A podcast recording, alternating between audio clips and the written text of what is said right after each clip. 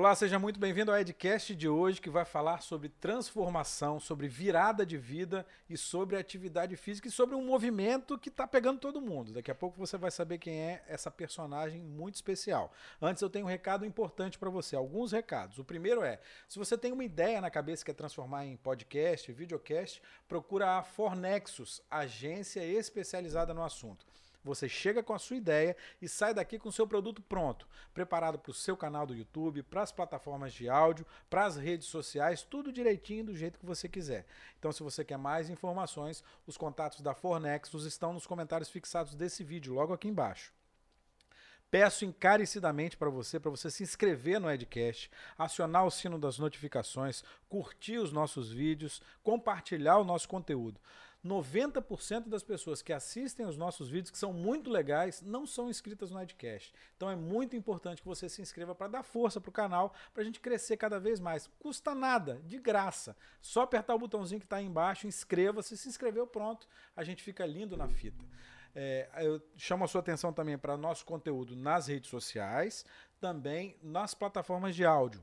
Spotify, Google Podcast, Deezer, Amazon Music, é, Google, Google Podcast. Então a gente está em todas as plataformas. Vai fazer uma atividade física, vai dar aquela corridinha, coloca lá no fone de ouvido o Edcast que vai passar rapidinho o sofrimento da corrida. Tá malhando, vai malhar? Coloca o Edcast, vai passar rapidíssimo. Tá preso no engarrafamento em cima da ponte? Coloca o Edcast no rádio do carro que vai passar rapidinho, você vai ver que as conversas são muito interessantes. Agora, finalmente, a gente conversa com a Dani Kunski, que criou o movimento Dani Se Vou Correr. e, tem uma, e a Dani tem uma história espetacular, porque a Dani era duas de você, né? duas. Era é, quase literalmente. Literalmente. Duas. Você tinha quantos quilos, Dani? 133, Edu. Cê... Perdi 65 quilos. Eu perdi uma pessoa. Perdi é. uma mulher de é, 65 opa, 65 é eu. Mentira. Tenho perdi, muito mais que perdi 65. Perdi 65 quilos. 65 quilos. Isso. E eu lembro, Dani, que você não tirava foto, tinha vergonha. Lembra, Edu. Vivia com a cara fechada. Lembra, mal-humorada. Mal-humorada. Como é que era essa época? Você lembra dessa época, Dani? Ah, Edu, eu lembro. Foi, é, a obesidade, assim, me aterrorizou desde a infância, né? Eu uhum. nasci com 4,9 kg. Uhum, já bem Eu era uma bem bebê é. bem gordinha. É. E tive uma infância e uma adolescência, assim, gordinha. É, na, na adolescência mesmo foi, assim, a minha, teoricamente, minha pior fase, porque no período que eu estava ali vivendo a adolescência, eu já me recordo que eu já estava nos três dígitos, assim. Acima de 100 quilos. Acima de 100 quilos. E minha família, assim, sempre teve problemas, né, de obesidade, principalmente uhum. a minha família por parte de pai. Uhum. E uma tia especificamente sempre me ajudava, levava em médico e tal, mas eu não conseguia sair da, da dos 100 do quilos. Do ciclo, né? Do de... ciclo, exatamente. E Imagino aí... que para adolescente, namoradinho, não era... Não, eu não, eu tipo, eu, assim, eu tinha uma, uma rotina de escola, gostava de estudar e tal, mas uhum. eu, vida social, é, sair para festinha, essas coisas eu não saía. Meu mundo era o meu quarto eu não ia nem na academia perguntar o preço. Eu tinha vergonha de entrar na academia para perguntar o preço. Eu não conseguia mudar. Eu não gostava de aula de educação física. Uhum. Eu estava sempre menstruada. Eu falava pro professor que eu estava sempre menstruada. Para não fazer aula de educação física. E os professores no Salesiano falavam assim, mãe, que Dani, ciclo que é esse? ciclo é esse? eu não fazia, assim, era, era nenhum professor conseguiu me convencer a fazer é, educação, educação, física. física. O, quando eu fazia, tipo, jogo, jogos escolares que eu era obrigada a fazer no uhum. Salesiano. Os jogos da minha turma ficava basquete, 1 a 0 Como, gente? 1 a 0 no basquete. É. Então era assim, terrível. Eu não. É, a, aí a depressão, vieram os primeiros sinais de depressão, né, naquela fase da adolescência. E aí eu não me recordo de ter ficado abaixo dos 100 quilos nesse período. Fui para o jornalismo. Falei, olha, é, por conta né, dessa obesidade, eu sempre fui uma pessoa retraída, mas eu gostava de escrever muito. Uhum. E minha mãe sempre falava assim: minha filha, um dia o mundo vai ver a sua sensibilidade, vai, vai notar, conhecer vai conhecer a sua sensibilidade. Eu gostava de escrever, eu escrevia cartas para mim mesma, que eu nunca mandava para ninguém. Você tem isso ainda, Dani? Tenho. Tenho. Eu escrevia muitas cartas, escrevia cartas para minha mãe, às vezes eu tinha determinados assuntos que eu é, não, não tinha vergonha de falar com ela, eu escrevia cartas para ela. Uhum. E ela me respondia por cartas. Ela entendia que era essa forma que eu gostava de comunicar com ela sobre assuntos mais difíceis, que, que atingia a minha intimidade. Uhum. E aí era por carta. Então, assim, a minha vida social era muito impactada por conta disso, Edu. Então, quando eu fui para o jornalismo, eu falei, olha, eu vou ser mais social. Eu vou Você ter... não era uma pessoa fácil, né, Dani? Não era, Edu, Nesse, não, era. não, era. Eu né? tinha muitas, é, assim, eu não me permitia me abrir para as pessoas. É, eu era muito resistente, assim, né? Uhum. Eu, eu não tinha muitos amigos. Eu não era, eu, era, eu era uma pessoa muito difícil, como você falou, mal-humorada, é. né? Então, fiz ali a faculdade de, de, jornalismo. de jornalismo, uns quatro anos. Fui trabalhar no Gazeta Online. Foi pioneira. A gente teve com, com o Fernando Kunski aqui, né? Meu primo. É. Meu primo. Você foi uma das pioneiras. Começou a trabalhar com ele lá Comecei. no começo, no início do Gazeta isso, Online, né? Isso aí. Foi... Que não existe mais o Gazeta Online, né? Não existe mais. É. Então, entrei lá em 2002. Uhum. É, já tinha já uma história e tal. E aí passei pela integração junto com a CBN. E só fui engordando engordando mais ainda, mais, né, cada vez mais engordando. Eu não consegui, apesar de ter ficado mais sociável, né, ainda continuava uma pessoa difícil, mal-humorada, mas assim, eu conseguia me relacionar. Mas, ah, amigo X, eu não ia, marcava, não ia é, não tirava foto. de final de ano, essas coisas? Não ia, não ia em nada. Tudo que tivesse que comprar roupa para ir em algum evento, eu, eu já me dava um gatilho, eu não ia. Porque o ato de comprar a roupa e me preparar para ir eu, era um sofrimento. E aí tinha essa coisa dessa tendência à depressão, e isso foi ficando mais, mais grave? Dani? Foi ficando mais grave. É, eu, a, eu só me relacionava com homens, é, namoros, era tudo pela internet. Então, assim, é, eu tinha dificuldade de ligar o webcam, pra, né? Na, naquela época de relação, ah, tem cam. Aí eu ficava uns dois meses conversando com o cara até eu me sentir à vontade para ligar a câmera. E quando eu ligava era só daqui para cima. eu tinha vergonha do meu corpo, gente. Assim, hoje eu falo, meu Deus, como, como? E era muita vergonha. Então, eu vivi toda essa fase, né? Era, era muita dificuldade. Eu não tinha o start de ir procurar academia, procurar uma atividade que me desse prazer. E fui para o jornalismo. É, cheguei aos 133 quilos quando eu estava sentada. É, foi, você estava até lá junto comigo, acho que na época. A gente estava na Rede Vitória e estava inaugurando o era um showroom na, na redação ia virar um showroom de notícias uhum. e tal. E aí todas as cadeiras é, da redação eram cadeiras normais, assim, né? Padrão. Uhum. E, nossa, tava todo mundo empolgado, feliz que as cadeiras, né? As baias novas, tudo novo, equipamento, é. computador, tudo novo. Houve um investimento gigante. Foi. Eu cheguei para trabalhar, quando eu cheguei na cadeira, que eu fui sentar assim, minha bunda não entrava na cadeira. Aí eu corri na sala. Ah, não, acho que você não estava ainda. Eu entrei na sala da Priscila, que era é, a coordenadora de jornalismo uhum. na época, e falei, Priscila, chorando. Eu entrei chorando. Eu não tô cabendo na cadeira. Eu posso comprar uma cadeira para mim? Ela, pelo amor de Deus, ela pegou o cartão dela, ela falou: "Não, nós vamos na loja agora comprar uma cadeira que você vai caber numa cadeira". falei, e saiu já comigo dali, fomos comprar uma cadeira. Voltamos com a cadeira e tal, foi passando uma semana. E aí eu estou na redação trabalhando um belo dia, cadeira igual a essa, assim, era, uhum. era a única cadeira, a cadeira diferente da redação era minha.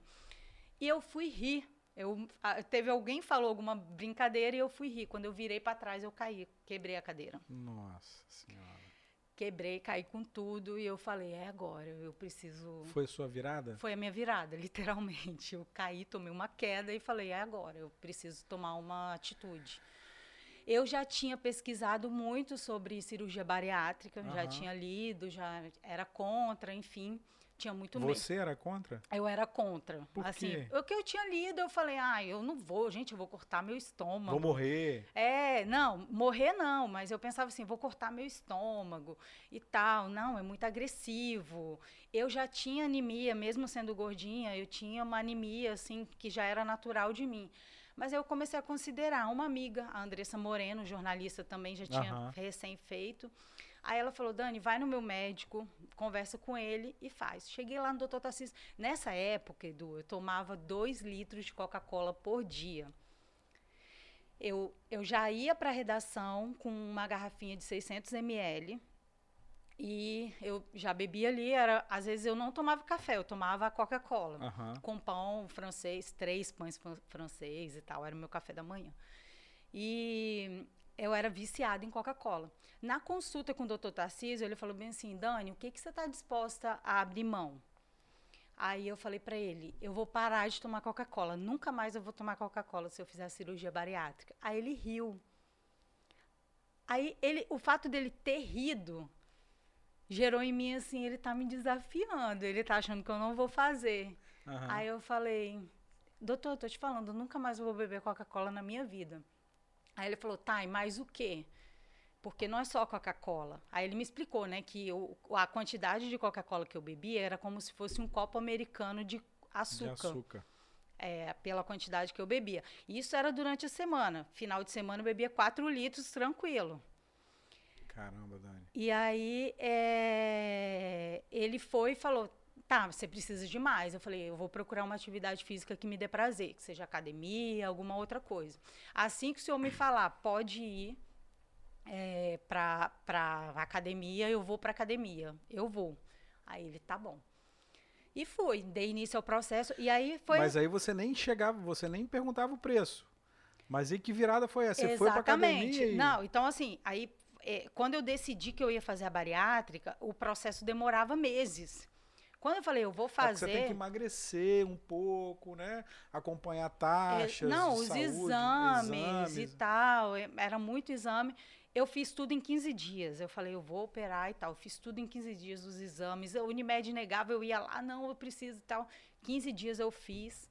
Eu estava operando em 20 dias, eu já estava na mesa de cirurgia. Quando passou o período lá que ele falou, pode ir para academia, na época eu, eu, era casada com uma outra pessoa. Uhum. E aí ele foi para academia primeiro. Que era gordinho também? Também, gordinho. Uhum. E aí ele falou. Aí eu voltou aquela, aquela ideia na minha cabeça de que eu não ia para academia perguntar o preço. Eu queria fazer alguma coisa ao ar livre. Uhum. E aí ele falou assim: Bom, você eu não sei, eu vou para academia, porque ele já estava com problema no joelho, bem gordinho, e ele foi para academia. Uhum. Quando ele chegou lá na academia, ele, ele, começou a correr na esteira da academia. E chegava em casa falando: oh, hoje eu consegui correr. Aí eu fiquei: pô, se ele bem, bem acima do peso, consegue correr, por que, que eu não consigo? Agora Aí, que eu já estou emagrecendo, você já tinha emagrecido? Eu já tinha perdido, acho que uns 30 quilos, já estava com quase 100. Uhum. Aí, e ele estava nessa faixa dos 120, eu estava mais gorda do que ele. Caramba, Dani. É, aí ele falou assim, pô, hoje eu consegui correr 5, hoje eu consegui correr 6. Aí eu, me, eu senti que ele estava me desafiando, né? aquela coisa de desafio, né? Aí eu falei, bom, se ele está conseguindo correr, cara, eu vou. Ele está indo, eu vou. Aí eu fui. Fui para academia com ele. Quando eu cheguei lá, eu ia para esteira e para mim tava todo mundo me olhando. tava todo mundo assim, meu Deus, o que que essa gordinha tá fazendo aqui? Uhum. Só que ninguém tava me olhando, Edu. Claro ninguém, que não. ninguém. Claro que não. É. E assim, se tivesse também, né? E aí uma menina me olhou realmente e falou assim: "Por que que você não começa a dar uns trotinhos aí e tal?" Vai vir, é, tem um monte de corrida. Aí ela, ela começou a falar, eu participo de corrida e tal, vai vir um monte de corrida aí, começa a correr. Aí eu falei, ah, comecei a rir, né? Falei, ah, entrei na academia, agora vou participar de corrida. Aí tá, ela jogou, plantou a semente. Uhum. E eu fiquei com isso na cabeça.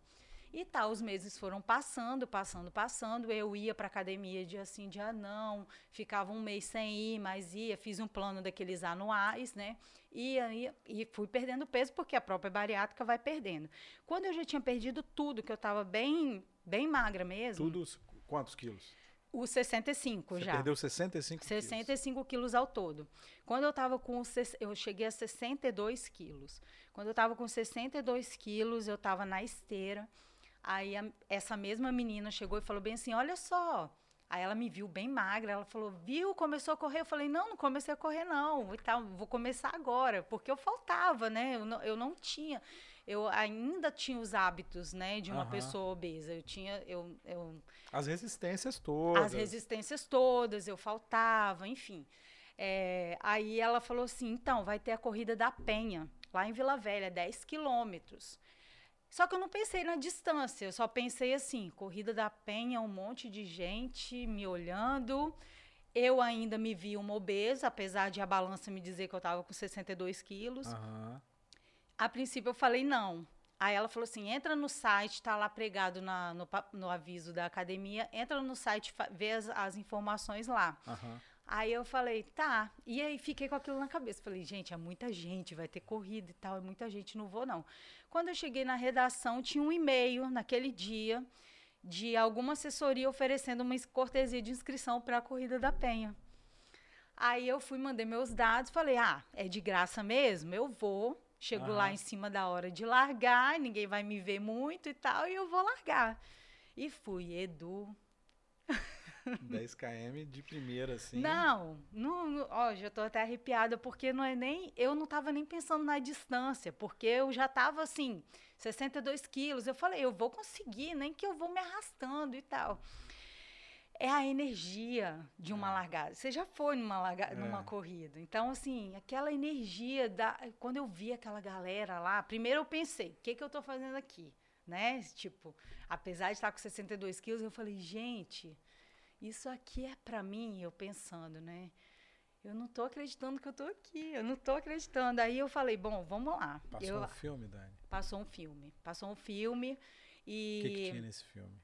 Tinha o um filme da Dani, adolescente, é, trancada no quarto e que não conseguia se relacionar, né? Não, não tinha medo das relações ali, de ser julgada, enfim. E aí deu a largada da corrida, aquele aviso, e eu fui. Eu corri, assim, os primeiros, eu acho que os 100 metros, achando que eu era o Zayn Bolt, assim. Saiu na disparada. Saí disparado, coração aqui, não conseguia respirar. Tipo, deu tipo uma crise de ansiedade, assim.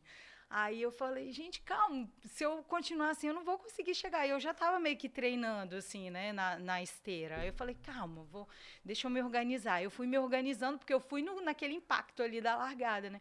Aí eu fui me organizando, me organizando, a respiração. Esse meu marido, na época, foi de moto, meio que a, acompanhando. acompanhando. assim, de lado, toda, em todo, toda a bifurcação ele estava lá aparecendo. E eu fui me sentindo confiante botei o fone de ouvido, uma música bem alta, ainda continuava naquela coisa de não querer falar com ninguém, não queria ser vista. E fui, cruzei a linha de chegada, fiz meus primeiros 10 quilômetros em uma hora e 10. Bem. Cheguei bem, chorando. Bem mesmo, é? Assim, chorando. Eu chorava toda a linha. No meu primeiro ano de corrida, toda a linha de chegada que eu cruzava era um chororô, mas um chororô, eu não parava de chorar. Tá, mas chegou depois da corrida da Penha, e aí? E aí que eu cheguei em casa, eu falei, eu vou criar um projeto que eu quero escrever sobre corrida. Desculpa. Vou escrever sobre corrida eu quero um blog sobre corrida. Na época, os blogs estavam bombando, é. era blog para tudo. Para eu fazer a bariátrica, eu peguei informações de um blog. Uhum. Aí eu falei, vou criar um blog. Sentei na noite de domingo, depois de postar minha foto lá no Facebook, eu falei, vou criar um projeto. Aí criei um projeto, desenhei o projeto do blog. Você chegou bem, Dani? Cheguei Tranquilo? bem, cheguei, Edu, eu tava tão empolgada, eu sou assim, né? Eu sou, hoje eu sou assim, eu tava tão empolgada com, a, com aquela energia da corrida, que eu queria vivê-la eternamente, assim. Aquele uhum. dia, eu queria que aquele dia não terminasse. E eu lembro que eu fiquei a noite inteira desenhando o projeto. Uhum. Porque eu já fazia, desenhava alguns projetos no jornalismo em si. E eu falei, eu vou... Ah, eu, aí o blog vai ter o calendário, eu vou contar a história das pessoas. Eu fui desenhando o que, que eu queria escrever no blog. No outro dia, eu estava na mesa do meu chefe, o Alexandre Carvalho, lá uhum. na Rede Vitória. Falei, eu quero ter um blog de corrida, você me dá? Aí ele, vamos lá, escreve aí e tal, me dá o projeto, já estava com o projeto pronto. Escrevi o projeto, entreguei o projeto, a área comercial aprovou, botei o projeto no ar. E aí comecei a escrever sobre corrida, muito mais focado em ser uma agenda, um calendário assim para ajudar. Eu uhum. queria ajudar em um, ter um local, como eu participava de todas as corridas, porque naquele ano foi 2012 todo final de semana praticamente foi o auge, assim, foi o boom das corridas aqui no estado.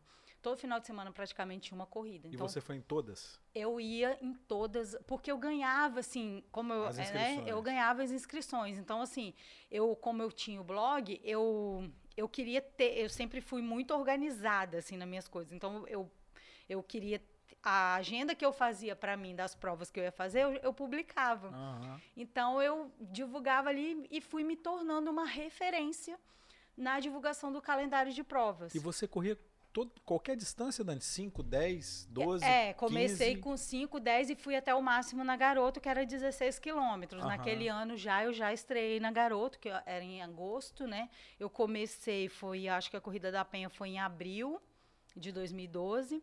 E aí, em setembro, agosto, eu já estava correndo a 10 milhas, uhum. os 16 quilômetros.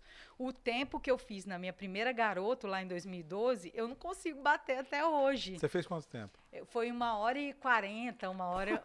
eu fiz a garota em uma hora e quarenta. Eu parei na ponte para tirar foto. Que isso, Dani? Tava voando, hein? Tava voando. É. E assim, me, me apaixonei. Edu, aquele ano, eu falei assim: é isso, eu vou escrever sobre corrida. E eu quero ir por esse caminho aqui. Eu quero criar esse projeto aí.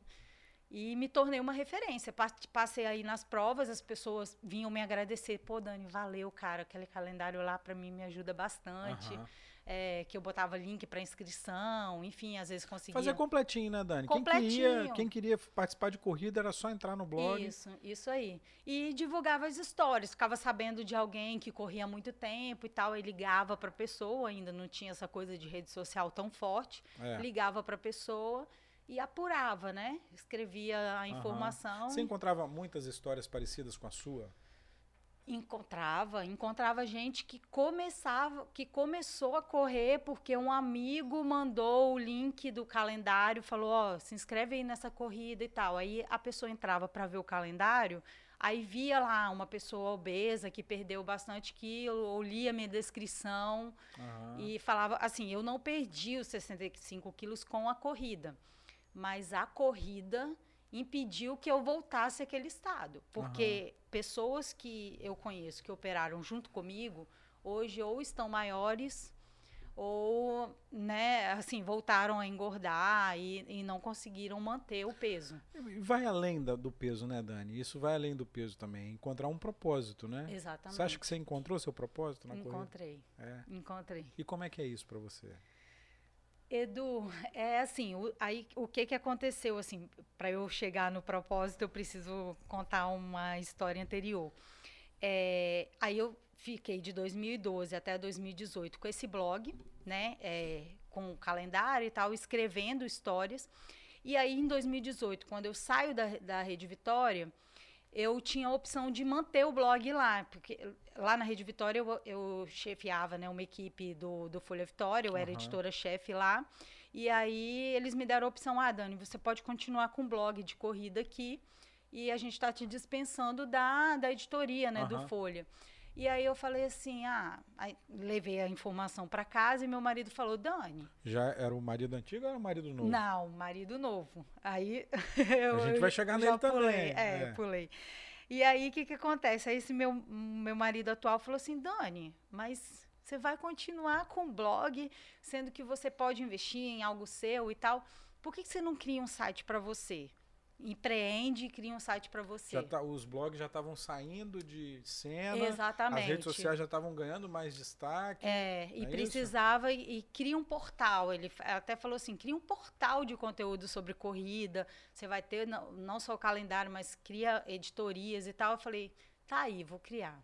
Aí de, agradeci, né, que eles queriam manter o blog. Falei, agradeci e, e montei peguei uma parte da indenização, falei, vou investir no site. E aí nasceu o Dane-se, vou e correr. E aí nasceu, aí fiquei pensando no nome, falei, nossa, tem que ser um nome que as pessoas vão olhar, que seja mais que um nome, que seja um movimento. Aí eu fui, aí foi assim, eu lembro como se fosse hoje. Eu decidi, no dia que eu fui demitida mesmo, eu decidi que eu ia ter o site. Aí eu fui, nesse dia eu fui treinar. Eu fui dar uma corrida à noite para espairecer a cabeça, calçando tênis. Eu falei, eu tava muito na onda de ficar falando dane-se, dane-se para tudo.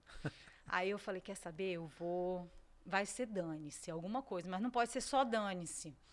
Aí fui, corri na orla de, da Praia da Costa, cheguei em casa e falei com meu marido, falei, olha, é, é, é dane-se, o nome vai ser dane-se, mas o quê? Aí ficamos pensando, pensando, pensando. Aí um amigo meu do Rio de Janeiro, Mário Guilherme, é, nossa, ele é assim maravilhoso. Chegou para mim e falou assim, Dani. Aí eu fui pedir a ele para criar logo, porque ele é designer, uhum. né? Aí ele falou, Dani, por que, que você não. Eu já sabia que era Dani. Ele falou, simples, bota, vou correr. Dane-se, vou correr.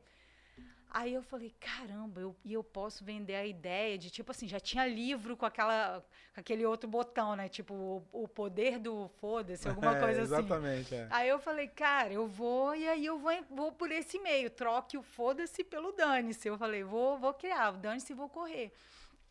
E aí foi assim que nasceu o Dane-se. Que é essa logo, logo que, aí que tá é, na camiseta. É essa né? logo. Uhum. E eu cheguei para ele e falei, Mário, desenha aí uma, uma logo é, eu quero que minha marca registrada seja a viseira, que eu sempre corro de viseira, tanto chuva, frio, sol, uhum. noite, dia, eu tô de viseira.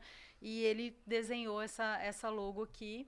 E eu comecei a expandir esse movimento para o Dani Se Vou Correr. E aí você, você, naquele momento, você vivia disso, Dani? Então, é, quando eu saí lá da. Você da... virou uma influencer? Então, quando eu saí lá da, da redação, eu. Da, da, da Rede Vitória, uhum. eu falei, eu vou agora é, fazer o seguinte, eu vou para Faculdade de Educação Física.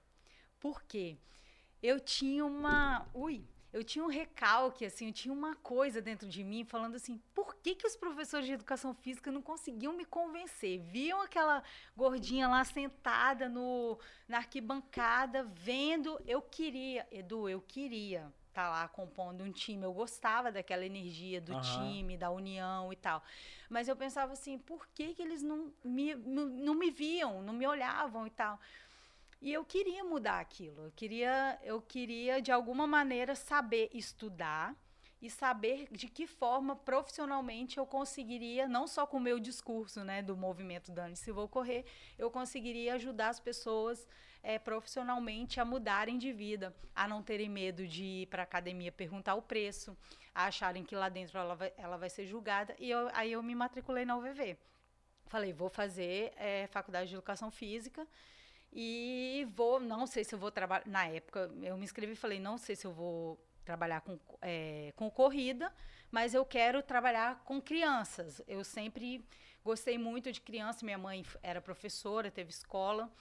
E eu sempre gostei muito de que, trabalhar com crianças, amo crianças. Uhum. E aí eu falei, vai ser nessa área porque eu não quero que as pessoas passem pelo que eu passei, cheguem numa fase de adolescência e juventude com essas com esses paradigmas que eu tinha, Passem entendeu? esse tempo todo achando que não é para elas. Exatamente. E tanto é que hoje eu corro e toda vez, Edu, toda vez que eu encontro um obeso correndo, eu sento, eu sento, vê, eu fico ali do lado dele, antes de eu pedir autorização para gravar com ele, eu falo para ele: seu lugar é aqui. Não deixa nunca alguém te dizer que aqui não é para você, que a corrida não é para você, que você não consegue.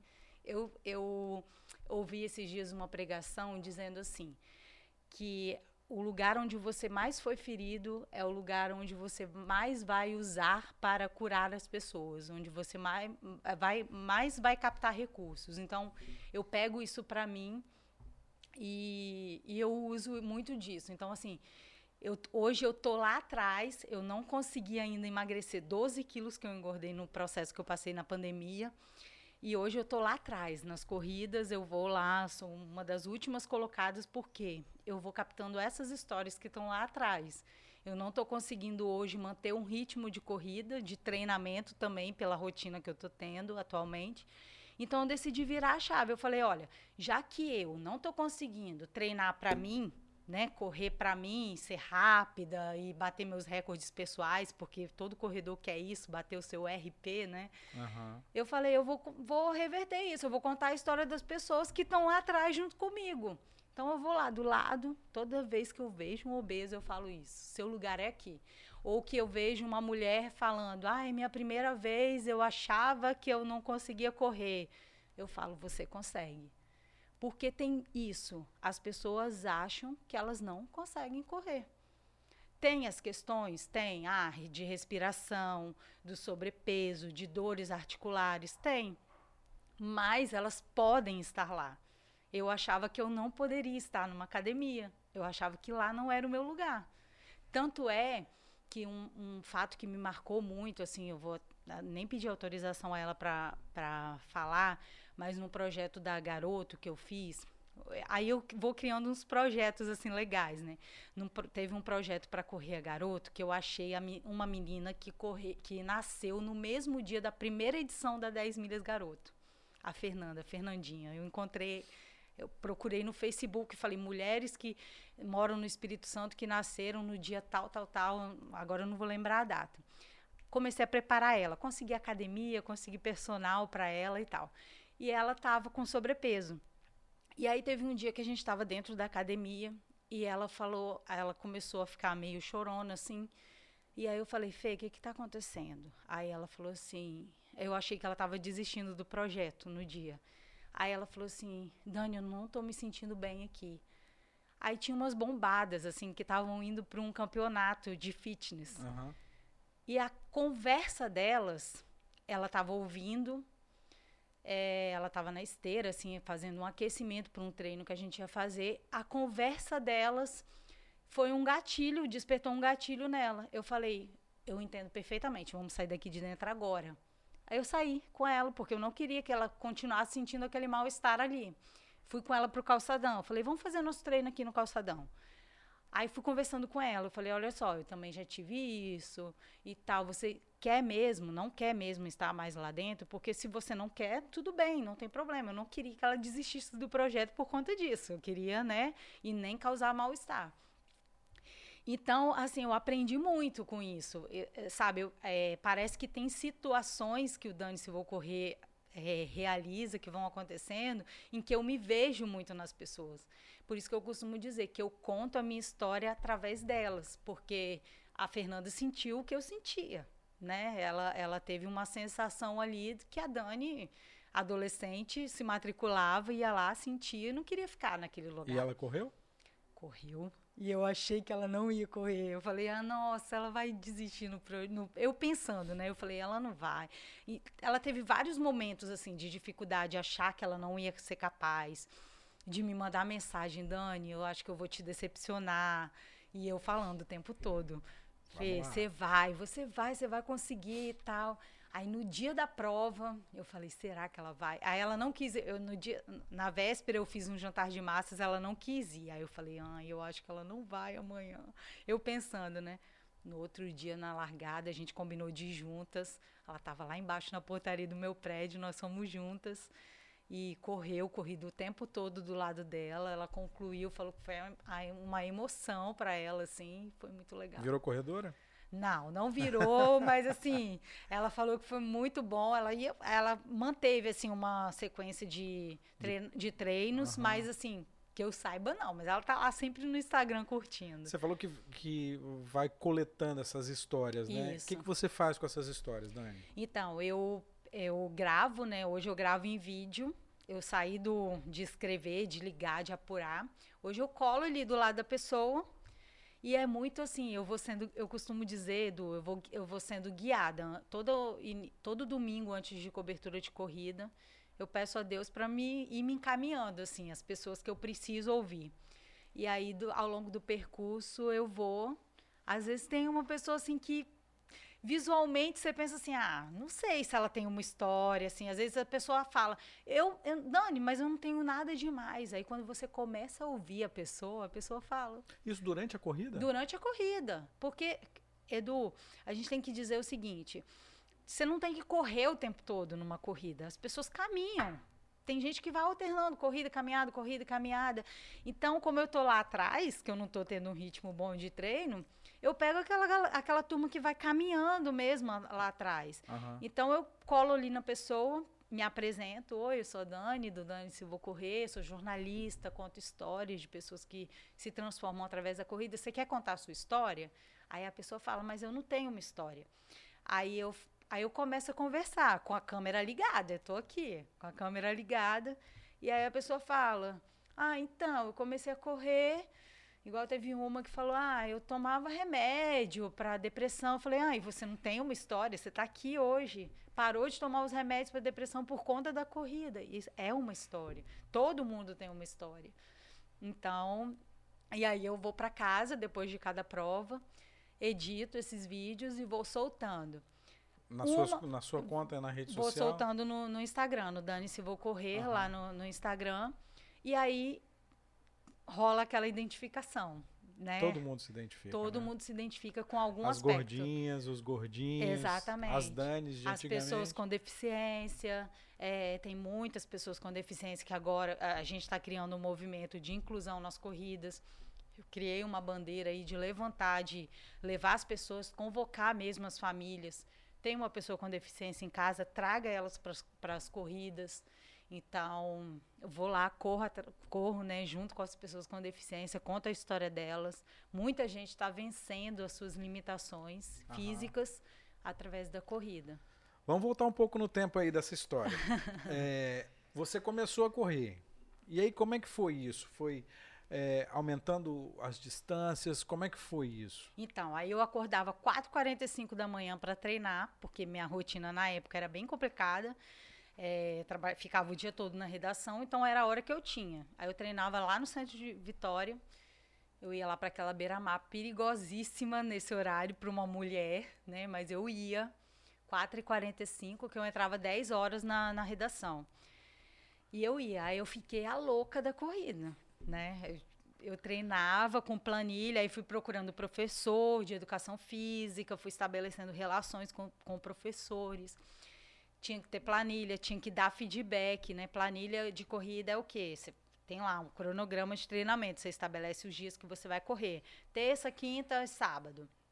E aí, de acordo com a prova que você define que é alvo. Ah, então eu queria correr, depois que eu já tinha feito a garota, eu queria correr uma meia maratona.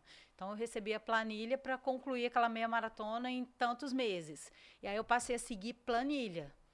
Então eu tinha que me obrigar a fazer aquilo ali para entregar aquele resultado. Mas aí quem não, quem tinha vergonha de ir para academia, aí você falou meia maratona, aí você correu 5 km, correu 10 km, correu 16, que é as 10 milhas garotas são 16. Meia maratona você correu? Corri meia maratona. 21 quilômetros. Isso. E parou por aí? Não, não parei por aí. Aí é. cheguei até, aí tá, e nesse processo, aí, aí fiquei, fui até a meia maratona, né? Aí, nesse processo, o, ainda o blog, eu ainda tinha um blog, foi crescendo muito, né? Foi fazendo muito sucesso. Era, era um dos blogs de maior audiência que tinha lá no, no Folha Vitória, na uhum. época. E aí, o meu marido, na época, começou a me pressionar, falando assim: olha, é não tá legal e tal. Ele não estava no mesmo ritmo ele que não estava no mesmo ritmo que eu, ele não tinha conseguido emagrecer, não queria fazer também bariátrica e não estava emagrecendo.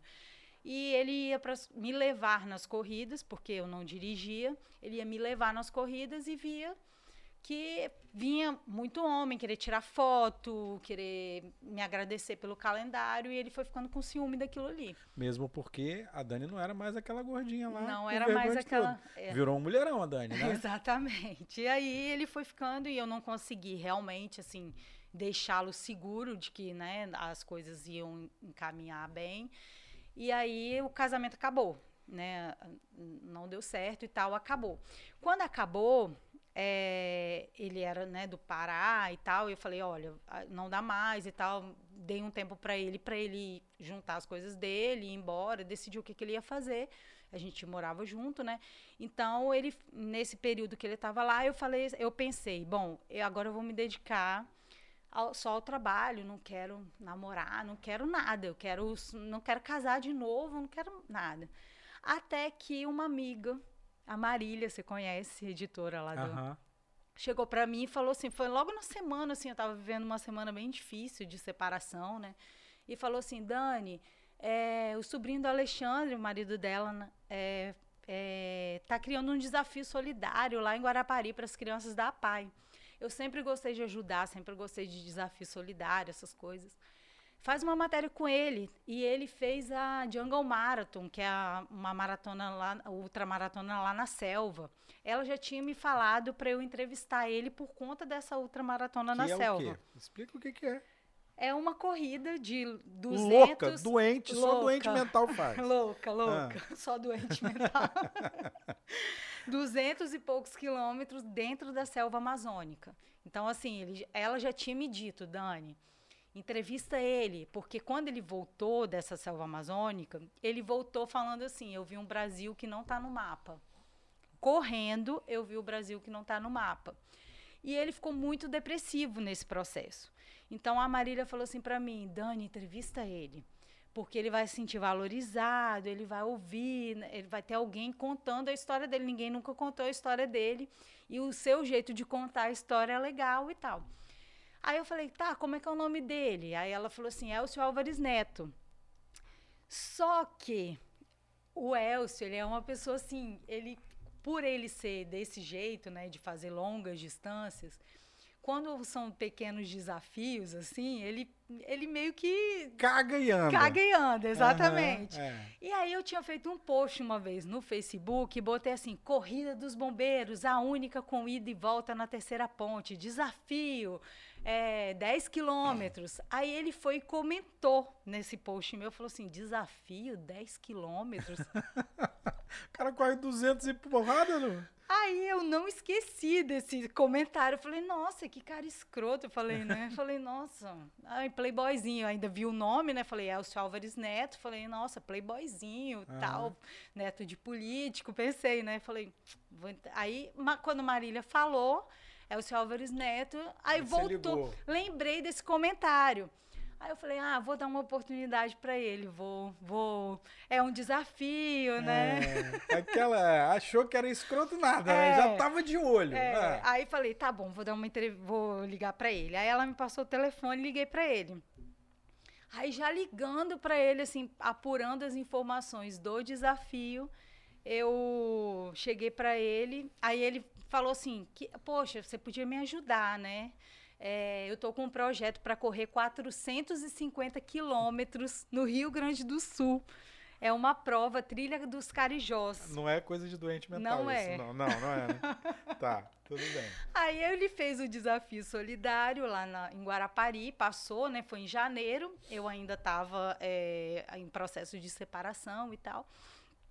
E ele foi... É, e, e, me mandou uma mensagem depois do desafio falando assim: aí, vai me ajudar no projeto? Aí eu falei: vou, vou a gente pode sentar para conversar, que eu ainda não tinha encontrado com ele pessoalmente, só fiz a matéria do desafio. Aí ele falou: pode. Aí a gente marcou aqui em Vila Velha. Aí eu fui, hum, comecei a, a, conversar com ele e tal, do projeto, e eu achando assim o máximo, né? Falei, nossa, o cara, nossa, ele é tenso. Corre 450 quilômetros e tal, vou ajudar ele.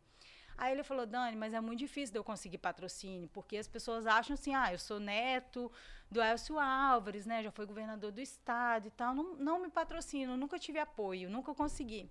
Aí eu falei, não, mas você vai para essa prova, de qualquer jeito você vai para essa prova. Eu falei para ele, você vai, nem que a gente parcela a, as passagens no cartão. Eu queria que ele fosse para representar o Espírito Santo. Uhum no negócio. E ainda com aquela, com aquela coisa assim, né? Já me apaixonei, porque ele tem um papo, uma lábia. já nessa conversa eu já saí de lá apaixonada. Aí quando eu tô indo para casa, nessa época eu não dirigia, eu tinha um carro, eu, eu tinha um carro por conta de uma série de processos do meu casamento anterior, eu não dirigia. É, eu tinha carteira, tudo, mas eu não dirigia, eu não tirava o carro da garagem. E aí. Você não tinha segurança para dirigir? Não tinha segurança. E aí, eu, quando eu tô voltando de Uber, ele me manda uma mensagem assim: o Elcio. É...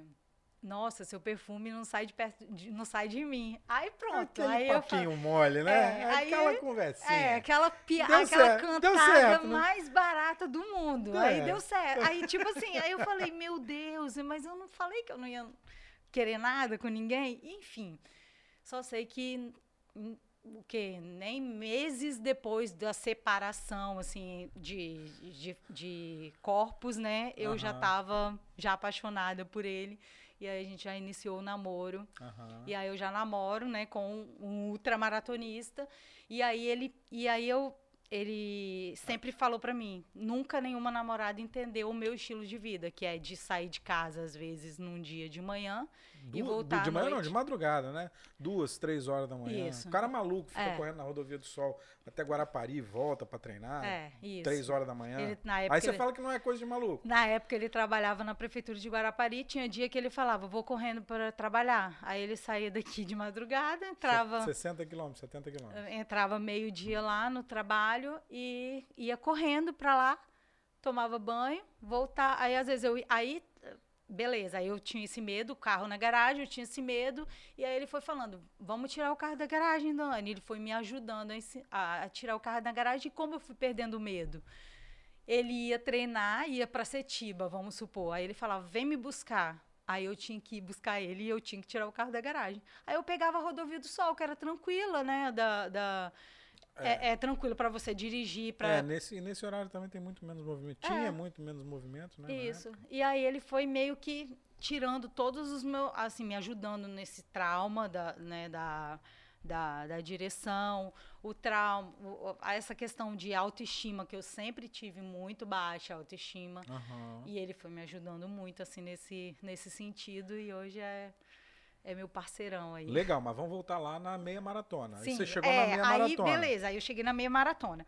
Aí, 21 quilômetros. É, aí em 2017, eu fui convidada pela Maratona do Rio para fazer a maratona, que era os 42 quilômetros. Só que em 2017 foi um ano antes da morte da minha mãe. E ela estava fazendo um processo muito difícil de quimioterapia. quimioterapia. Ela já tinha feito rádio e o câncer tinha aumentado e ela tinha que voltar a fazer químio. Então eu não estava conseguindo voltar treinar, treinar, os, né, fazer os treinos de, de maratona que são mais difíceis do que fazer a maratona em si, os treinos para maratona.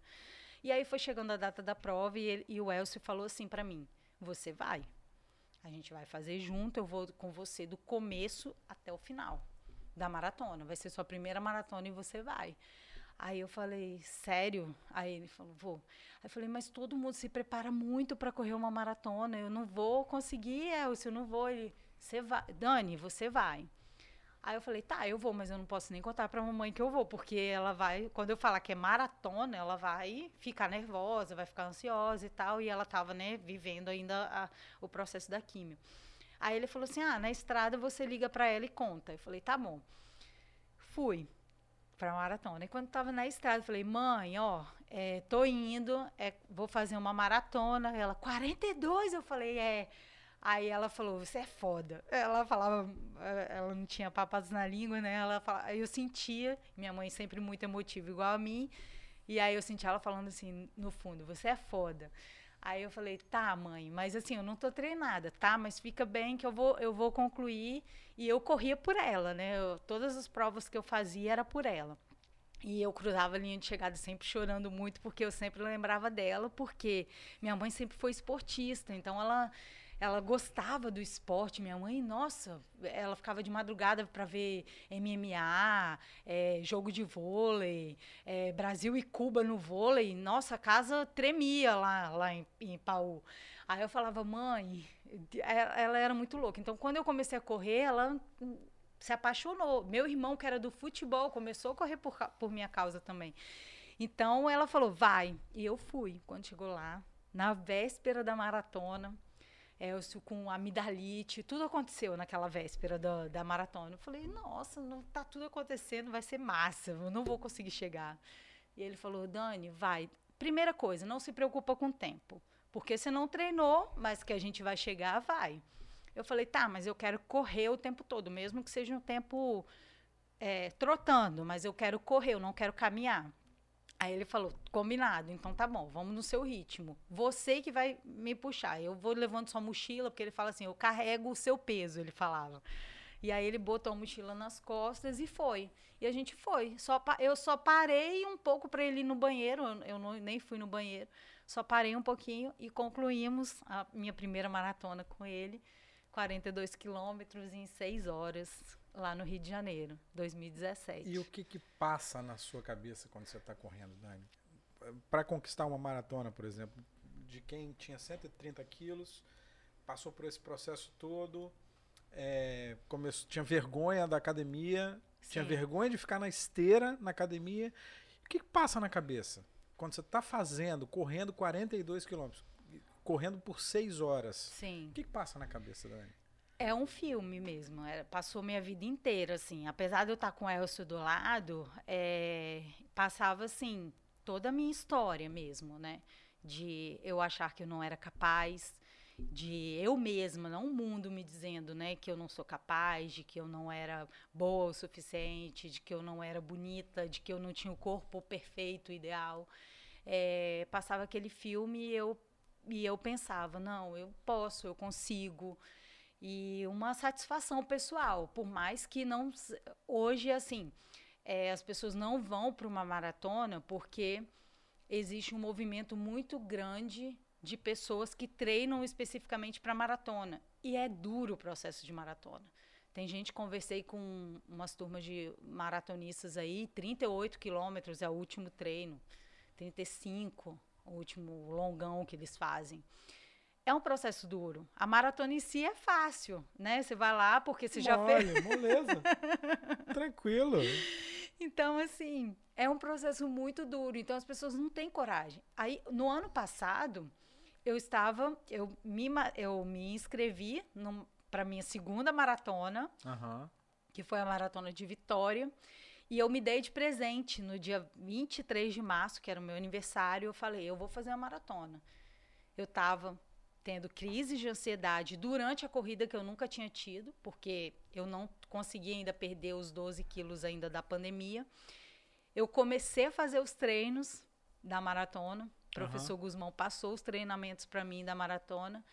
E eu não que é conseguia. É sinistro, né? Sinistro. Não, o professor Guzmão é também, é sinistro, também. né? Também, você precisa chamar ele para vir aqui. É, tá? eu, a quem citou ele aqui muito foi, foi a, Paula. a Paula, Paula Mioto, é, falando. Ele é ultramaratonista, é, né? também. É, você tem que chamar ele aqui. Ele faz essas provas malucas aí de sei, 400 quilômetros de bicicleta, Sim. 10 quilômetros de natação, essas coisas. É, né? isso aí. E aí ele, o Guzmão passou meu treino no meu primeiro longão, que foi 16 quilômetros, eu tive uma crise de ansiedade. E aí eu paralisei, eu falei, não vou treinar mais para maratona. E ia fazendo um treininho ou outro, foi chegando a data da maratona, mesma coisa, da, da, da, da maratona do Rio, só que não tinha mais a minha mãe. E aí o que, que aconteceu? Eu foi chegando o dia, e aí eu liguei para Guzmão e falei, Guzmão, aí ele, Dani, vai trocar para 21, né? Já foi logo de cara falando isso. Eu falei, não, vou, vou fazer os 42.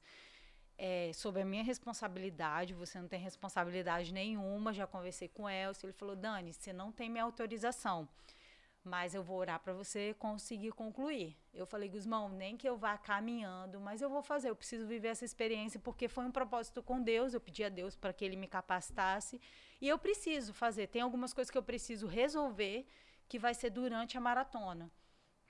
E eu vou. Eu fui. Aí fui para maratona sem treinar nada. Assim, naquele, no mês da maratona, eu acho que eu não tinha feito nenhum treino de corrida, nenhum. Tava muito com a rotina muito atribulada e eu fui. Aí lá na largada, de madrugada, acho que era quatro e pouco da manhã, cinco horas da manhã, aqueles monte de maratonista. Aí volta a Dani, volta a Dani obesa. O que que eu tô fazendo aqui? Uhum. É assim, é uma, eu vivo o tempo todo, eu vivo esse, essa dupla, ai nem sei, essa dicotomia assim, de o que que eu tô fazendo aqui? Eu posso, eu não posso, eu posso, eu não posso. E eu posso, eu vou fazer. E eu fui. E aí? E crise de ansiedade durante a corrida, durante a maratona, mas eu vou chegar e aí encontrando as pessoas pelo caminho, ajudando, encontrei um amigo dentro da UFES, porque largava na Praça do Papa, é uma volta por vitória, assim, uhum. para dar os 42 quilômetros. Aí encontrei um amigo que estava com o joelho mal, dei um, um, um analgésico para ele e fui contei essa história. E a chegada foi linda. Você correu as, os 42 quilômetros? Corri sozinha. Dessa vez eu falei com. com aí o Elcio perguntou: você quer que eu vá do seu lado? Porque ele, ele também estava inscrito e ele queria fazer a prova dele. Eu falei: não, essa é, sou eu e Deus.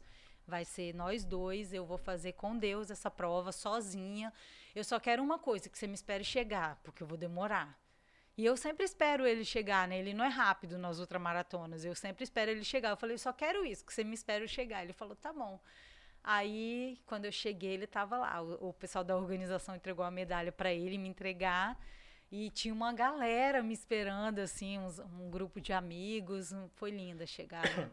Mas estando casada com um ultramaratonista, ele nunca tentou te carregar para uma outra maratona maluca dessa de 200 quilômetros, 400 quilômetros? Você já pensou e cogitou em fazer isso? Eu já pensei, mas eu nunca consegui treinar, o, o Edu. Não dá para sem como? treinar. Não dá para ir mas sem treinar. como para um negócio desse, não? tem, que, tem que ter muita. O, o, o, Edu, o Elcio, durante a pandemia, quando falaram ninguém sai, ninguém entra, ninguém sai, uhum. ele ia para as escadas do prédio. Eu lembro e ficava ele subindo. Ele fez desafio, é, a gente fez desafio, básica. da mais. Então assim, é, ele, ele, ele, os ultramaratonistas, eles têm uma chave neles que eles, eles tipo assim, eles viram, sabe? Não, não é chave não, é, são parafusos a menos. eles viram, tipo, não tem nada que paralisa esses caras. Então assim, é muito mais mental. Eu ainda não tenho essa força mental. Um dia eu vou chegar lá, eu ainda não tenho. Mas é muito mais mental. Tanto é que eles falam, ó, numa ultramaratona, quando você corre do lado de alguém, de um corredor, numa ultra, vira um irmão, porque tem coisas ali que só ficam ali, entendeu? É, é, é... Falando disso, do mental, e aí saindo um pouco dessa coisa do, de realização, uma, essa coisa de, de cabeça, mas acaba sendo cabeça também. Como é que você lida com os problemas da prova? É, aquela dor é, o tênis que não tá legal, vai te fazer, você está sentindo que está fazendo calo e ele vai fazer calo, você está fudido lá no final. Quando você chegar, você vai estar tá tudo estrupiado. A dor na articulação, o joelho que está doendo, o tornozelo, a, a, a, falta de ar, você não puxa o ar e o ar não vem. Como é que você lida tecnicamente com isso? É, eu vou falar pelo, né, pelos sintomas recentes que eu tive, né, que eu estou tendo ainda, que é da ansiedade. É, o meu primeiro, a minha primeira crise de ansiedade foi lá na Praça do Ciclista. Eu estava fazendo 16, eu ia até um pouquinho mais à frente. E aí tive minha vista ficou totalmente escura. É, e eu, opa, fui procurando assim, tateando um lugar para sentar. Parei, não tinha lugar para sentar. Parei porque eu não chegava nada. Parei e falei, já entendi o que, que eu tenho que fazer? Eu tenho que esperar voltar. Não adianta eu entrar em desespero aqui, porque eu tenho que me resolver aqui. Então, vou esperar, vai passar, coração acelerado, respiração ofegante e sem ver nada. Então, você pensa assim, era um domingo, onze e pouco da manhã. Eh, foi várias escolhas erradas que eu fiz. Eu saí tarde, estava um sol bem quente, uhum. várias escolhas. Então, eu esperei a vista voltar e fui me organizando. É, se usa muito essa expressão, se organiza, Dani, se uhum. organiza. E eu vou me organizando. Na maratona de Vitória, uma bolha gigantesca em todos os meus dedos. Que Isso eu... incomoda demais. Demais. É uma ardência que, assim, é impressionante. E foi em frente ao São Lucas, a ambulância já estava atrás de mim, porque era seis horas o limite da prova. Era seis horas o limite que eu tinha para cruzar a linha de chegada. Quando deu seis horas, a ambulância colou atrás de mim. Tinha um senhor atrás de mim ainda. Eu era a última colocada na, na, na maratona. Eu virei pro cara que estava dirigindo a ambulância e falei assim: Cara, eu já ultrapassei o tempo, então você pode ir, mas eu vou chegar. Aí ele: Não, eu vou continuar aqui até a hora que mandaram eu sair daqui. Aí essa bolha estourou. Aí eu falei, tira o tênis. Eu pensei, né? Eu, negociando ali comigo mesmo, tira o tênis. Mas se eu tirar o tênis, vai pegar no asfalto, vai doer mais. Não vou tirar, vou, vai arder. E aí é uma dor assim insuportável, é insuportável, mas vai. E aí um pouquinho, aí a ambulância, graças a Deus, saiu de trás de mim, veio dois caras numa moto só para dar um suporte ali. Eu achei que eu ia chegar, não ia ter nem medalha para mim, porque eu tava, teoricamente, eu não tava cumprindo a regra da corrida, né? Que era seis horas. Uhum. E aí, quando eu tô chegando ali no Horto, a chegada era no, na Praça do Papo, quando eu tô chegando ali no Horto de Maruípe, no Horto de Maruípe, não, no, no Horto, mercado. mercado, aí eu vejo um seguidor meu, que eu, né, eu não conhecia ainda. Aí ele, peraí, Dani? Aí eu falei, é. Aí ele, eu sempre quis encontrar essa mulher. Aí pega o celular e começa a filmar e eu já tava me arrastando. e eu não senti mais o dedo e ele, vamos correr. E ele foi me puxando e eu fui correndo, não sei como, Edu, até a linha de chegada. E aí vieram os amigos e tal. E aí ah, não esqueço nunca um amigo que falou assim: É isso, Dani, é isso. É, isso aqui não é trabalho, é propósito. Ele falou isso, assim. E é isso, assim, o Dane Se Vou Correr é um propósito, né, na minha vida. Lá atrás eu fiz essa volta toda para te responder sobre propósito. É um propósito, né? Uhum. É, não é por acaso que ele existe, não é um movimento comum, não é algo que eu criei para falar sobre mim. É, eu não me espelho em blogueiras de corrida, em influenciadoras de corrida é, que estão lá em busca dos seus RPs, que estão lá disputando as melhores marcas para vestirem, para calçarem. Eu não, não quero isso, não já desisti disso. É, não quero muitos seguidores, não estou em busca, já parei de olhar há algum tempo. Você me perguntou quantos seguidores eu tinha que eu não sabia de cabeça, porque isso me faz mal. É, o meu propósito é contar as histórias das pessoas e através das histórias delas contar a minha, né? Porque eu me vejo em cada uma dessas dessas pessoas que eu encontro ali pelo caminho. Eu me vejo na mãe, apesar de não ser mãe, que está lá driblando aquela rotina com sobrepeso, eu me, vi, eu me vi na Jéssica, vou citar um exemplo aqui, que estava lá com sobrepeso, tem filhos e tal, correndo, e eu falei: essa corrida aqui é para você. Eu me vejo na pessoa com deficiência, que está lá, apesar de eu de ser, né, de ter um corpo aqui sem nenhuma deficiência, eu me vejo neles. Eu me vejo porque apesar de eu ter todos os meus membros, muitas vezes eu me sinto limitada eu não consigo. Tem dias que eu não quero levantar da cama.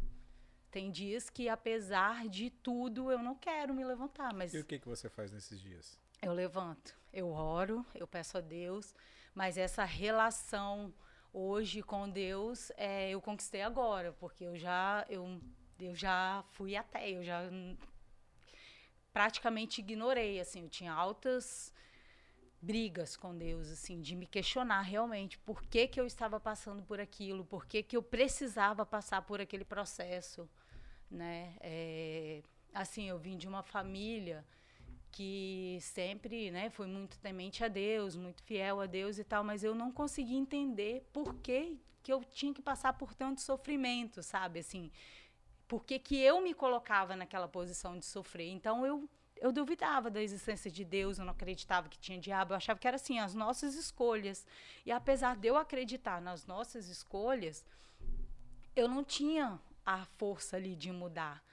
E eu foi a partir do momento que eu me converti, né, é, que eu passei a seguir uma uma religião, que eu me converti, que eu é, encontrei uma igreja que eu conseguisse sentar e ouvi o que estava sendo falado, em que eu conseguia entender, eu duvidava da, do que estava escrito, escrito, na Bíblia, eu não conseguia estudar a Bíblia, eu não conseguia entender a Bíblia.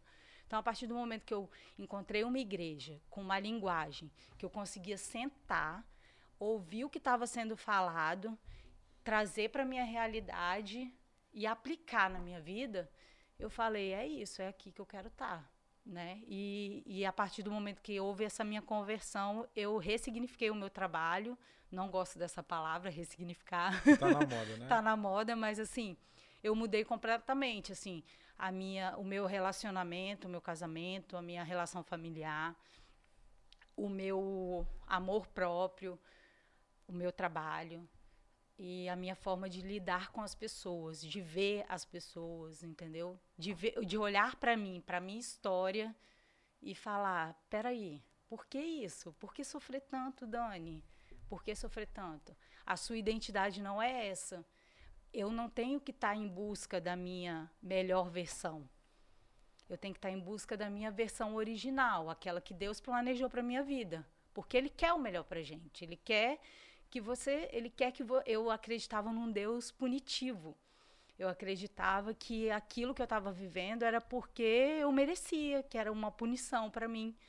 E aí o Deus que me foi apresentado foi completamente outro. Eu sou completamente apaixonada por esse Deus hoje, assim. Eu assim, eu costumo dizer que o Dani Se Vou Correr é uma igreja céu aberto, todo domingo de manhã, porque eu procuro pregar assim a palavra dele para todo mundo que eu encontro, sabe?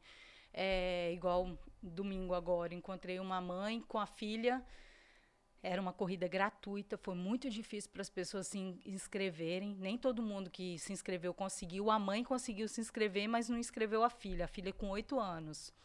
E a mãe queria levar a filha para correr cinco quilômetros. Eram os primeiros cinco quilômetros dela. E aí eu falei para a mãe, ela, você acha que ela consegue? Ela falou, consegue, consegue, Dani. Aí eu falei, vou dar um número de peito para ela, que eu tinha um número de peito a mais sobrando. Edu, eu dei um número de peito para a menina, oito anos. Encontrei com ela no meio da corrida. A menina tava com um sorriso daqui aqui. Então eu vi aquela, eu vi a Dani, criança, que era uma Dani alegre, feliz. Que, que, precisava daquilo, né? Que precisava daquilo, entendeu? A gente volta lá atrás, né? Daquele estímulo, precisava daquilo, daquele, né? Do empurrãozinho. Vai, Dani, vai, você consegue. E aí entrevistei ela, Thalita, no, no, no meio da corrida. Eu falei, você tá gostando? Ela falou, tô. Falei, você sabia que tem um monte de corrida kids aqui? É, aí ela, sério? Ela falou, sério? Eu falei, sério. E aí ali, pra, aí eu já fui para a mãe, né? Eu falei, olha, aí eu já, né, fui, já fui pregar ali no caso, falei, ensina a criança no caminho e a mãe completou e ela jamais se desviará dele. Então é isso, assim, é o meu é o meu propósito, Dani, se vou correr hoje é o meu propósito. Eu muitas pessoas me questionam assim o que eu ganho, né, com o Dani se vou correr. É isso que eu ganho. É, é essa é essa aplicação da palavra de Deus. O que eu, o que eu tento fazer é ser uma cópia de Jesus, né? A gente tenta, é, existe um movimento muito grande hoje na internet é, falando sobre isso, né? Seja uma cópia, tenta ser uma cópia. O que que Jesus fez? Ele ia lá eu vou nas corridas, eu abraço.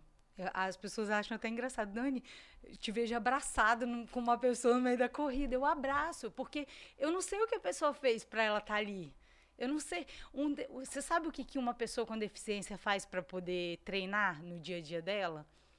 Uma pessoa é, que tem uma deficiência visual, ela não pode sair de casa dela, da casa dela e ir ali para o calçadão treinar. Ela tem que ter um guia. E nem todo mundo está disponível para estar tá treinando no horário que ela tem. Então eu recebo muito, tem coisas que são impublicáveis do que eu recebo, que as pessoas já criaram uma intimidade comigo e que me mandam mensagem, Dani, é, poxa, eu estou precisando de uma cesta básica. Eu não divulgo isso. Mas eu vou lá num grupo, falo, se há num mês que eu estou apertada e eu não consigo dar uma cesta básica, eu, gente, alguém pode ajudar e tal? E aí ajuda. Então, assim, é uma relação, é uma verdadeira. Eu, eu brinco que é o exército da Anne Silva Correr, porque é realmente um exército. Que esse exército foi levantado lá atrás, no momento que eu precisei, que eu passei por um momento muito difícil. E eles oraram por mim, estiveram junto comigo. E é um momento que eu preciso, eu, eu peço ajuda e eles estão lá me ajudando. Legal, Dani. Você, você falou que não, não, o seu propósito não é viver do Dani se vou correr financeiramente, né? Você hoje é, trabalha na, na, na, rede, rede Capixaba, né? Isso, TV Capixaba, isso, você trabalha no ES360, não é isso? Uhum. É, e, e como, é que, como é que você conduz o Dane-se Vou Correr? Continua um projeto seu? Você tem você tem podcast também? Você tem o um espaço na rádio? Como é que funciona isso hoje? Então, Edu, é, eu não vivo assim, não é minha principal fonte né, de renda, mas uhum. ele, o Dane-se tem uns custos, né? Tem a hospedagem do site, tem uma série de, de coisas. Então, assim, hoje eu vendo. Mas como as... você ganha muito bem na rede Capixaba, lá na TV eu, Capixaba. Eu vendo as camisas, né, da, do, do movimento, então já ajuda bastante a, a criar. São camisas próprias para correr mesmo. Para né? corrida, camisas tecnológicas, né? E aí eu tenho um, um patrocinador que é maravilhoso, né? A, é? o grupo Always More, na pessoa lá do Ulisses, graças que, nossa, me abraça. Esse grupo é de quê? É de camisa mesmo. De camisa? É, Grupo Always More. Eles que produzem as camisas, personalizam. Então, tipo, quer fazer camisa do Edcast. Uhum. Ele produz, é, ele produz essas camisas aí. Então, é, a, a renda para eu manter o site no ar, com calendário atualizado, tudo lá, dá trabalho fazer esse calendário, tem que entrar em contato é, as manu a manutenção né, do site, eu consigo com a renda das camisas. Hoje eu tenho um programa na Rádio Band News aos sábados, todo sábado ao vivo eu tô lá. Uhum. É todo sábado mesmo, que ao horas? vivo. De 9 às 10 da manhã. Uhum. É o programa Dane-se Vou Correr, na Rádio Band News, Espírito Santo. E aí é isso, Qual vou é contando as histórias. 90.1 FM. Uhum. E aí é. Vai contando essas histórias. Vou contando as histórias. Então a gente tem essas três plataformas, né? O Instagram, o portal né, de conteúdo e o programa na rádio. Portal de conteúdo, você que toma, você que toma conta sozinho, tudo, escreve tudo. Tudo. Toda a produção de conteúdo todas. é por minha conta, Edu. Eu faço tudo sozinha. Arte pro Instagram, tudo. Eu tomo conta de tudo. É, e assim, é, para quem tá nessa, nessa coisa da corrida, porque parece também que é um, é um vírus, né? Que toma conta e depois a pessoa fica viciada e não consegue parar mais de fazer. É. Tá, mas aí quem quem está nessa vibe de corrida pode entrar lá no Dante, você vai ter todas as informações, calendário, o que, que, tem mais lá de conteúdo? Isso, né? tem calendário de corridas, aí eu divulgo informações, né? Eu tenho uma parceria com alguns especialistas, do, damos dicas né, de treinamento é, lançamentos de tênis, os tênis, né? Últimos lançamentos. Você faz essas análises de tênis também? Análise não, ainda não, porque eu não dou conta de fazer tudo. Uhum. Mas assim, ah, lançou um tênis novo aí, as é. características do tênis, valor e tal, tem lá as informações, tudo. Dá dica pra comprar tênis baratinho também, porque tênis de corrida é caro então, pra caceta, né? costumo fazer essas seleções, assim, né? Do, do mais barato até o mais caro, porque agora tem os placas de carbono e tal, e aí... Que custa 1.500 reais. É, que a galera acha que botou no pé, vai sair correndo. Vai correr sozinho, né? Não vai. É, tem essas informações. E tem também, Edu, eu criei um clube de descontos, que é o clube de vantagens, que eu costumo chamar assim, uhum. que a pessoa se cadastra e aí junto Tem aos... pagar quanto para cadastrar? Paga nada, tudo de graça. Hum.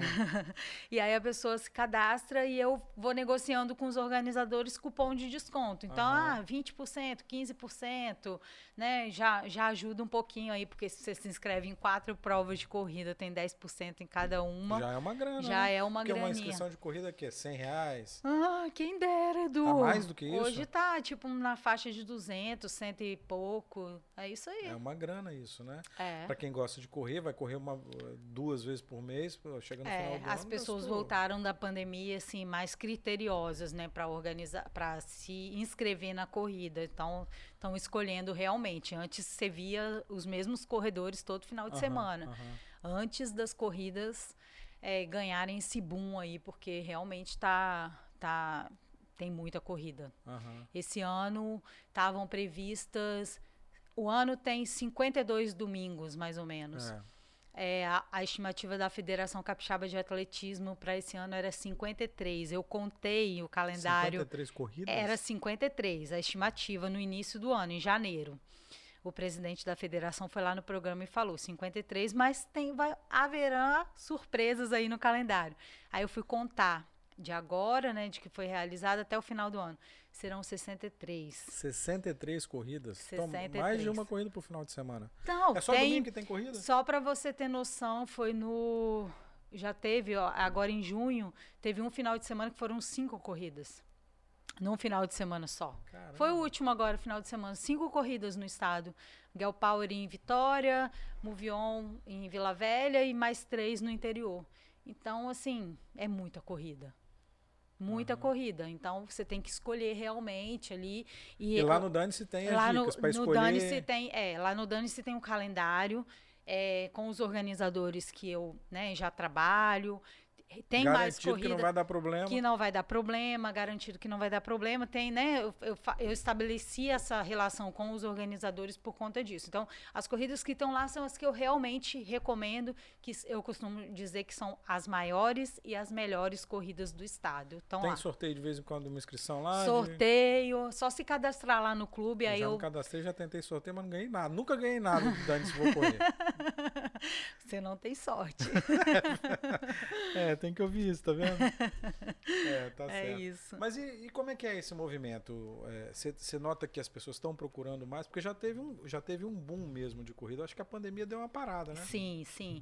Na, na pandemia, Edu, é, eu senti o contrário. Eu senti que houve um aumento ah, é? das pessoas, principalmente no calçadão, assim, foi é, é nítido. E eu tenho conversado com alguns professores de educação física lá no programa e até e médicos também, em consultório, houve uma busca muito grande de pessoas pela atividade mas física. De, depois Não pela corrida em si, né? Mas pela atividade é física. Todo mundo viu o bicho pegando, né? Indo para respirador, indo para o hospital Exatamente. e ficando nunca se preocupou em fazer atividade física é. e veio cobrando o preço aí, né? É, e assim, muitos relatos de corredores que pegaram, tiveram Covid e que chegaram a ser internados e tal, e que falam, se não fosse a corrida, eu teria ido e e muita gente foi, né, Dani? E muita gente foi, é. né? Muita gente foi, mas é, eu senti que houve um aumento, assim, das uhum. pessoas na prática mesmo do exercício.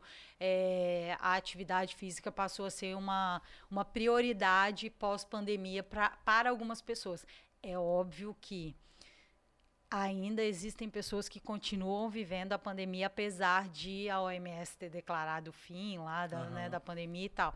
Mas é, tem muita gente que ainda está presa e isso daí não, né, continua aí usando máscara uhum. até na rua, enfim. Foi assustador, tem muita gente assustada Foi, ainda, é, né? isso. É, o que, que precisa para começar a correr, Dani?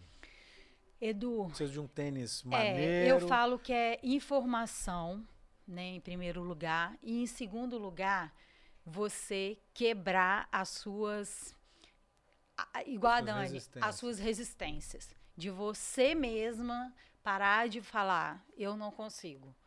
É, muita gente fala que não consegue, porque já tentou até com o professor anteriormente, que não conseguiu, porque, sei lá, começou errado e aí teve uma má experiência e não quer nem tentar de novo. Ou porque não consegue respirar, é. ou porque, né, já o bloqueio ali já é na respiração, mas você vai com uma ansiedade para tentar entregar um resultado logo de primeira. É, eu costumo dizer, ontem eu até entrevistei um treinador que ele tem uma equipe chamada Treinamento à Moda Antiga. Ele falou, gente, não precisa de muita firula. É você fazer o básico, bem feito ali. E entrevistei junto com ele uma senhora de 62 anos que começou a correr com 52. Olha como ela fazia. Ela descia num ponto de ônibus em Vitória, ela mora em Cariacica ela descia num ponto de ônibus em Vitória. Então ela estabelecia: eu vou caminhar até o próximo ponto e depois eu vou correr até o outro ponto. Então tem gente que faz poste. Eu vou caminhar de um poste. Que é uma boa forma de você medir a distância, é... né? Porque cada poste está a 50 metros de distância. É, eu não sei se tem uma distância padrão. Tem, tem uma distância padrão. Então é. as pessoas pegam. Cada dois postes a 100 metros. De ponto de ônibus, eu não sei se tem um. Não, ponto de ônibus é, eu acho que é meio tem. bagunçado. É. Então você vai ficar meio perdido aí no ponto de ônibus. Mas olha que legal, você dá para o seu cérebro assim, eu vou até ali, uhum. eu vou até ali, depois eu vou caminhar. Então, a, a, própria pessoa vai criando as referências. Então, se ela tem, se ela já quebra a resistência ali, em primeiro lugar é a resistência. E se ela tem informação, né, do que, que ela precisa fazer para respirar melhor, para correr melhor, enfim, é óbvio que o ideal é você já começar com uma orientação de um professor que já trabalha com corrida. Não vou dizer nem que já ouvi relatos de gente que ah, foi com um professor da academia mesmo, né, que está lá treinando musculação, que deu dicas. Mas se você entra para um grupo de corrida, Edu, assim, não sei se você já fez parte de um grupo de corrida, é uma família. Você entra, tem todas aquelas questões que uma família tem, né? Uhum. Tem as brigas, tem o grupo de WhatsApp, tem tudo. Mas tem muito apoio, tem. Você vai para uma prova, tem aquela energia de todo mundo treinar junto, de fazer os longos juntos, o treinamento junto. Então, entra para um grupo de corrida. Você acha que é o caminho? Entrar para o grupo de corrida é o Exato. primeiro passo? Assim? Sim, o primeiro passo. Assim, se eu fosse começar hoje, né, sem, sem ter toda a história que eu tenho com a corrida, eu já faria minha matrícula num grupo de corrida. É, faria minha matrícula e pelas relações, pela orientação em primeiro lugar e pelas relações. Por quê? Você vai se identificar com alguém ali do grupo, você vai ter a sua panelinha. Uhum. Alguém que vai treinar no seu pace, que vai, por mais que você é, comece a correr sozinha, né? A corrida é um esporte individual, é você com você mesmo, é você levando as suas pernas até onde elas podem ir. Mas você tendo companhia, tendo alguém ali para estabelecer metas junto com você, é muito gostoso, é muito legal e, e a família torce por você ali, a, a, o grupo, né, torce por você. Dani, é, onde a sua cabeça diz que suas pernas podem ir?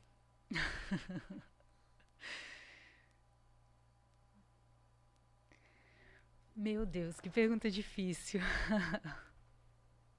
então, você falou da outra maratona. Minha cabeça diz que eu consigo correr uma outra maratona. Minha cabeça diz que eu consigo. Mas me falta coragem, entendeu? O meu sonho é, antes de morrer, fazer uma outra maratona junto você com meu marido. Vou. Vou conseguir, vou conseguir vencer tudo isso que eu estou passando no momento para fazer. Você precisa ir ao médico, então, né? isso é coisa de maluco.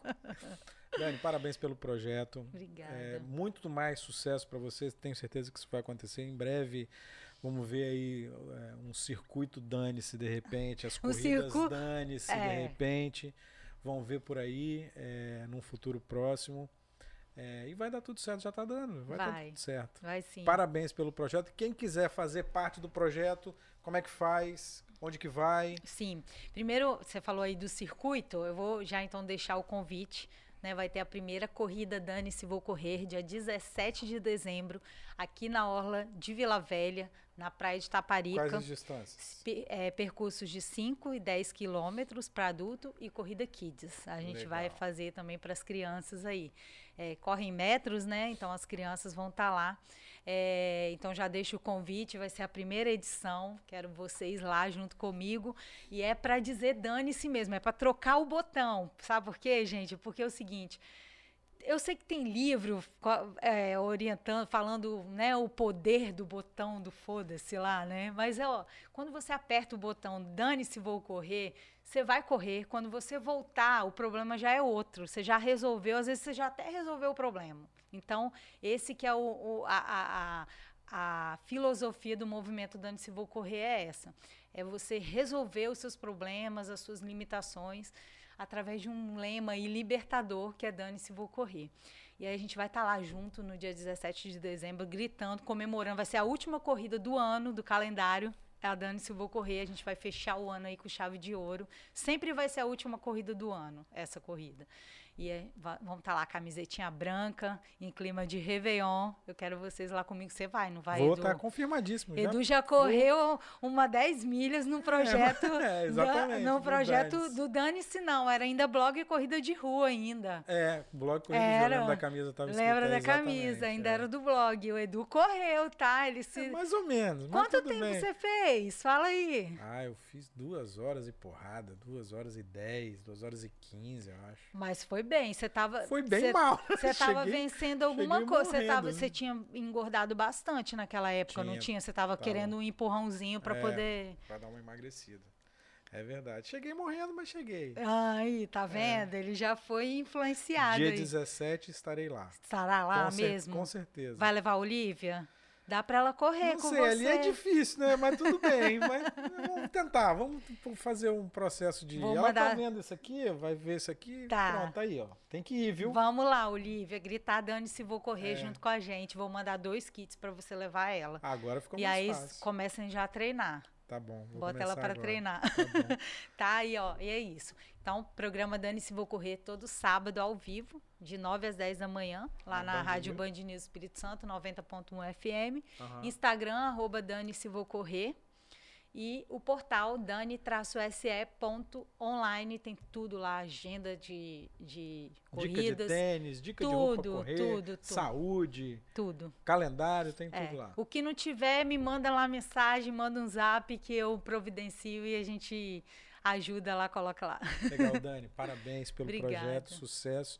Dia 17 estamos lá. De repente a gente pinta em uma prova aí antes. Ai, vamos ter... ver. Vamos Garoto. Ver. 24 de setembro. 16 quilômetros subindo da ponte, difícil, né? Mas você sabe que eu acho que a, a, a, parte mais difícil não é a subida da ponte. Você achou o quê? A descida? Não, a, a alça. A subida da alça da ponte. Porque você desce no embalo, né? Aí você chega lá e tem uma subidinha da alça. Quando você desce no embalo e tem a subidinha, você vai subindo aquela subidinha da alça, você fala assim, pô, vou ficar por aqui. É difícil ali. Pra mim, sabe qual é o pedaço mais difícil? Ah. Da Castelo Branco ali. Ah, Walking Dead. Não sei se é porque quando eu passo lá na frente de casa, dá vontade de é, entrar. É, dá vontade de ficar, né? ali é, tá todo mundo se arrastando. Tá todo já. mundo Walking Dead, é, é isso é aí. Dead. Então, pra mim é o pior pedaço. Mas assim, aí eu penso só na linha de chegada, que é um segredo mesmo. Meu marido que fala, pensa na chegada, pensa na chegada, pensa na é. chegada e vai. É isso. É difícil. Legal, Dani. Sucesso, viu? Tamo Valeu. junto. Tamo junto. Partiu, Dani, se vou correr. Legal.